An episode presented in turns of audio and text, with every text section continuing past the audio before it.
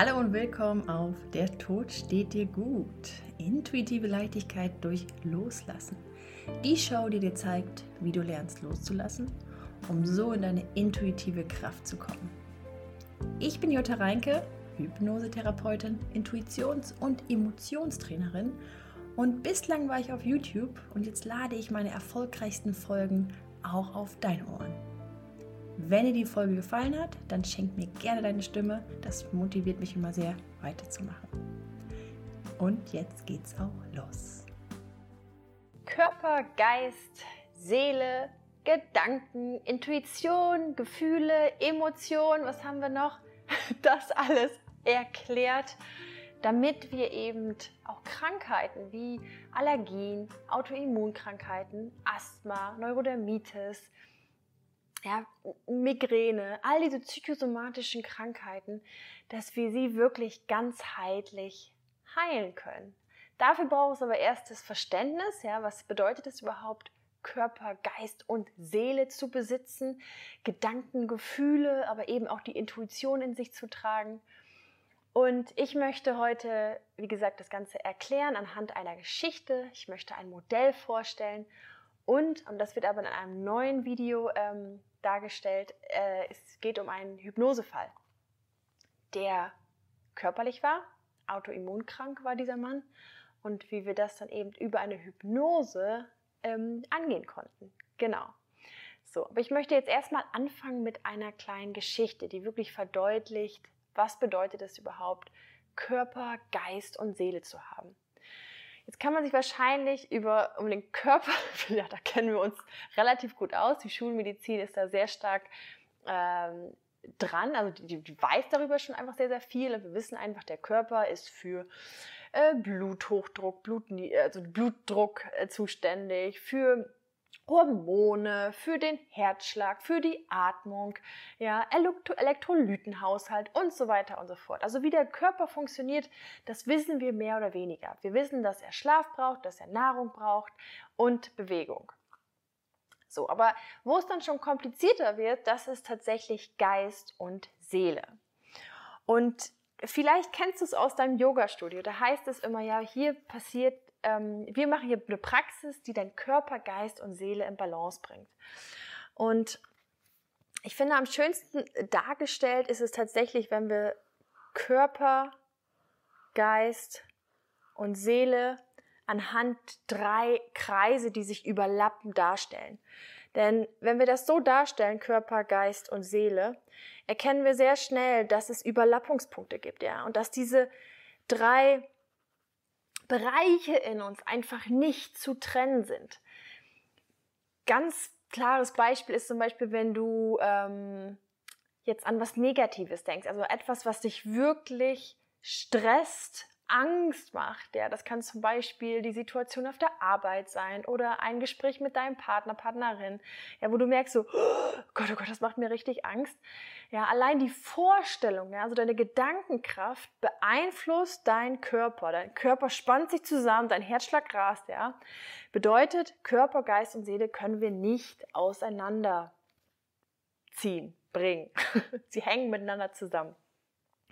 Doch ich möchte das jetzt kurz wirklich in einer Geschichte darstellen, dass es nochmal richtig deutlich wird. Also, passt auf. Jetzt kommt meine schauspielerische Kraft wieder. ähm, die Seele beobachtet und sagt, Arbeit, Arbeit, Arbeit. Die ganze Zeit nur Arbeit. 40 Stunden die Woche. Ich kann nicht mehr. Ich will nicht mehr. Es ist einfach, ich will Freizeit haben, ich möchte mal lesen, ich möchte einfach mal faul sein. So spricht die Seele.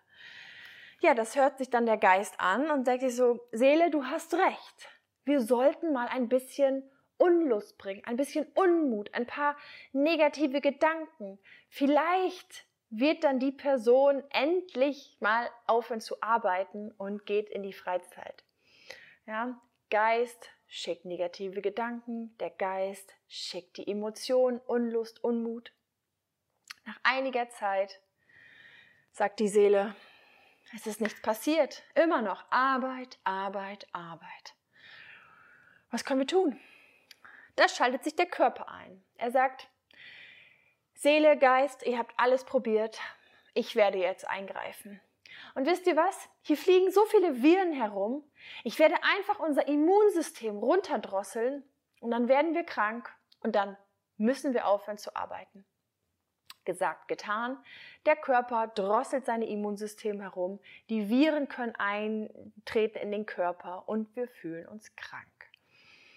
Nach einiger Zeit spricht die Seele, oh, endlich, endlich ein Verwöhnungsprogramm, ja. Eine Badewanne, eine heiße Badewanne, das heiße warme Bett, gutes Essen, Ruhe, viel Zeit zum Lesen, zum Malen.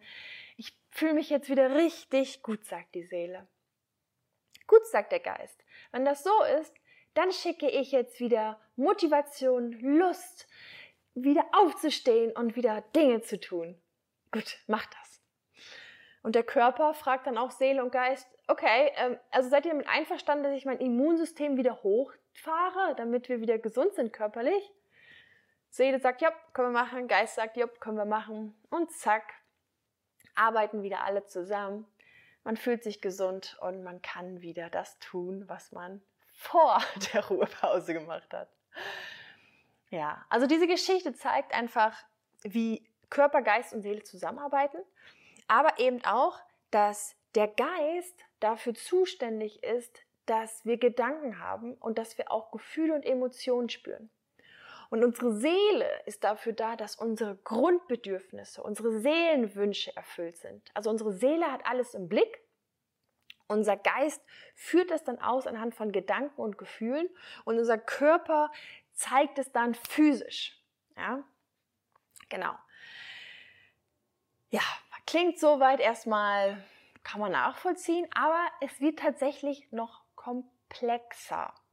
Denn gerade der Geist, es sind nicht nur unsere bloßen Gedanken. Denn wenn wir unseren Geist mal beobachten, da sind kritische Gedanken, sehr negative Gedanken, da sind aber auch sehr positive Gedanken, gute Ideen, unfassbar viel Kreativität. Da sind Gedanken, die sind eher gefühlvoll, da sind Gedanken, die sind eher neutral ja, man fragt sich dann so wirklich, okay, und, und was davon ist jetzt wahrhaftig? Welchen Gedanken soll ich jetzt folgen? Und hier habe ich eine weitere Ergänzung zu diesem Modell. Und wenn du jetzt gerade beim Podcast nur zuhörst, dann, mach, dann erkläre ich es kurz. Also der Geist, den kann man wirklich auch aufteilen in drei Bereiche. Und der erste Bereich, das ist hier wirklich so eine kleine Erbse, die ich hier gerade aufzeichne. Und diese kleine Erbse repräsentiert unseren Verstand. Ja? Also all das, was wir uns antrainiert haben. Ja? Wir haben zum Beispiel uns antrainieren lassen, 40 Stunden Minimum zu arbeiten. Und dass es fast schick ist, gestresst zu sein. Ja? Wenn man zu viel Freizeit hat, dann ist das nämlich unschick in der westlichen Welt. Und das hat unser Verstand natürlich sehr brav gelernt und entsprechend versucht er es dir auch die ganze Zeit mitzuteilen. Ja? Du musst arbeiten, du musst viel tun, sonst bist du faul und so weiter, was der, was der Verstand da alles für Geschichten uns erzählt. Dann um diese Erbse herum ist wirklich eine Riesenblase, ja, also Verhältnis 1 zu 20 mindestens. Und diese Riesenblase repräsentiert unsere Emotionen ich könnte, also ich würde schon fast sagen, es repräsentiert auch unser Unterbewusstsein, wobei da würde das Verhältnis wahrscheinlich noch größer sein. Sprich, es ist dieser, dieser riesige Anteil in uns, der emotional uns führt, der aus emotionaler Motivation Dinge entscheidet. Ja, Emotionen, das sind die unterdrückten Gefühle aus unserer Kindheit. Hierzu habe ich auch schon mal ein Video aufgenommen, wo es zum Unterschied zwischen Gefühle und Emotionen gibt gerne anschauen. Ich habe es ja auch hier gleich verlinkt am Ende des Videos ähm, oder in den Show Notes. Doch was ich damit sagen will, ist, dass neben dem Verstand unsere Emotionen viel, viel, viel mehr Power haben. Denn Emotionen, das sind wirklich die Gefühle, die wir als Kind gefühlt haben, wie zum Beispiel ähm, ich habe Angst, nicht geliebt zu werden oder ich bin traurig, weil Mama und Papa mich ignoriert haben oder ich bin wütend, weil meine Bedürfnisse nicht ähm, akzeptiert wurden.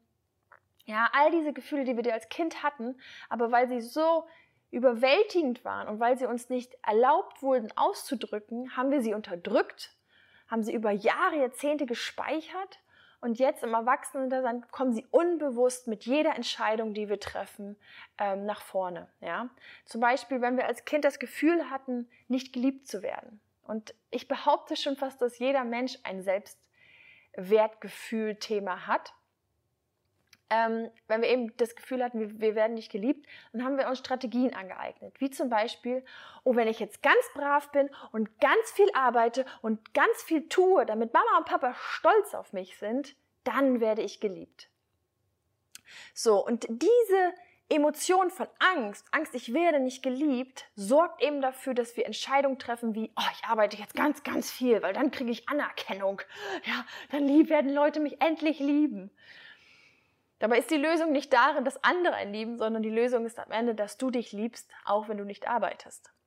Aber wie gesagt, das sind eben dann die Emotionen, die einen zum Handeln bringen. Doch ich habe von drei Ebenen gesprochen und die dritte Ebene, das ist wirklich eine Riesenblase, die sowohl Verstand als auch Emotion einschließt. Und diese Ebene, das ist unsere Intuition, unser Überbewusstsein, unser höheres Selbst, wie du es auch immer nennen möchtest. Und die Intuition, das ist, ähm, das sind die Gedanken, das sind die Impulse, das ist dieses klare Wissen, was richtig und was falsch für einen ist und was man tun soll und was man nicht tun soll.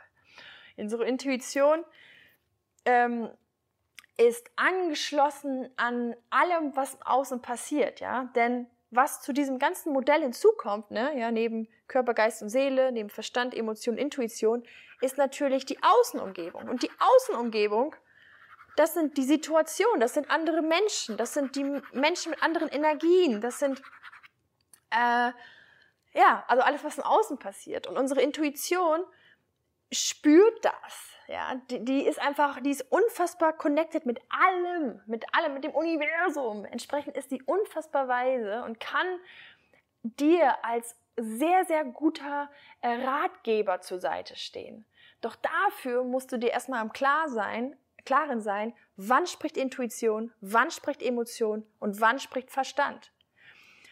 Wann ist dein Körper nicht ganz da? Denn das ist nämlich das Ding. Der Geist spricht ja über den Körper. Ja, aber wenn wir zum Beispiel auch keine Verbindung zum Körper haben, dann können wir gar nicht fühlen, was ist jetzt Intuition, was ist Emotion und was ist Verstand.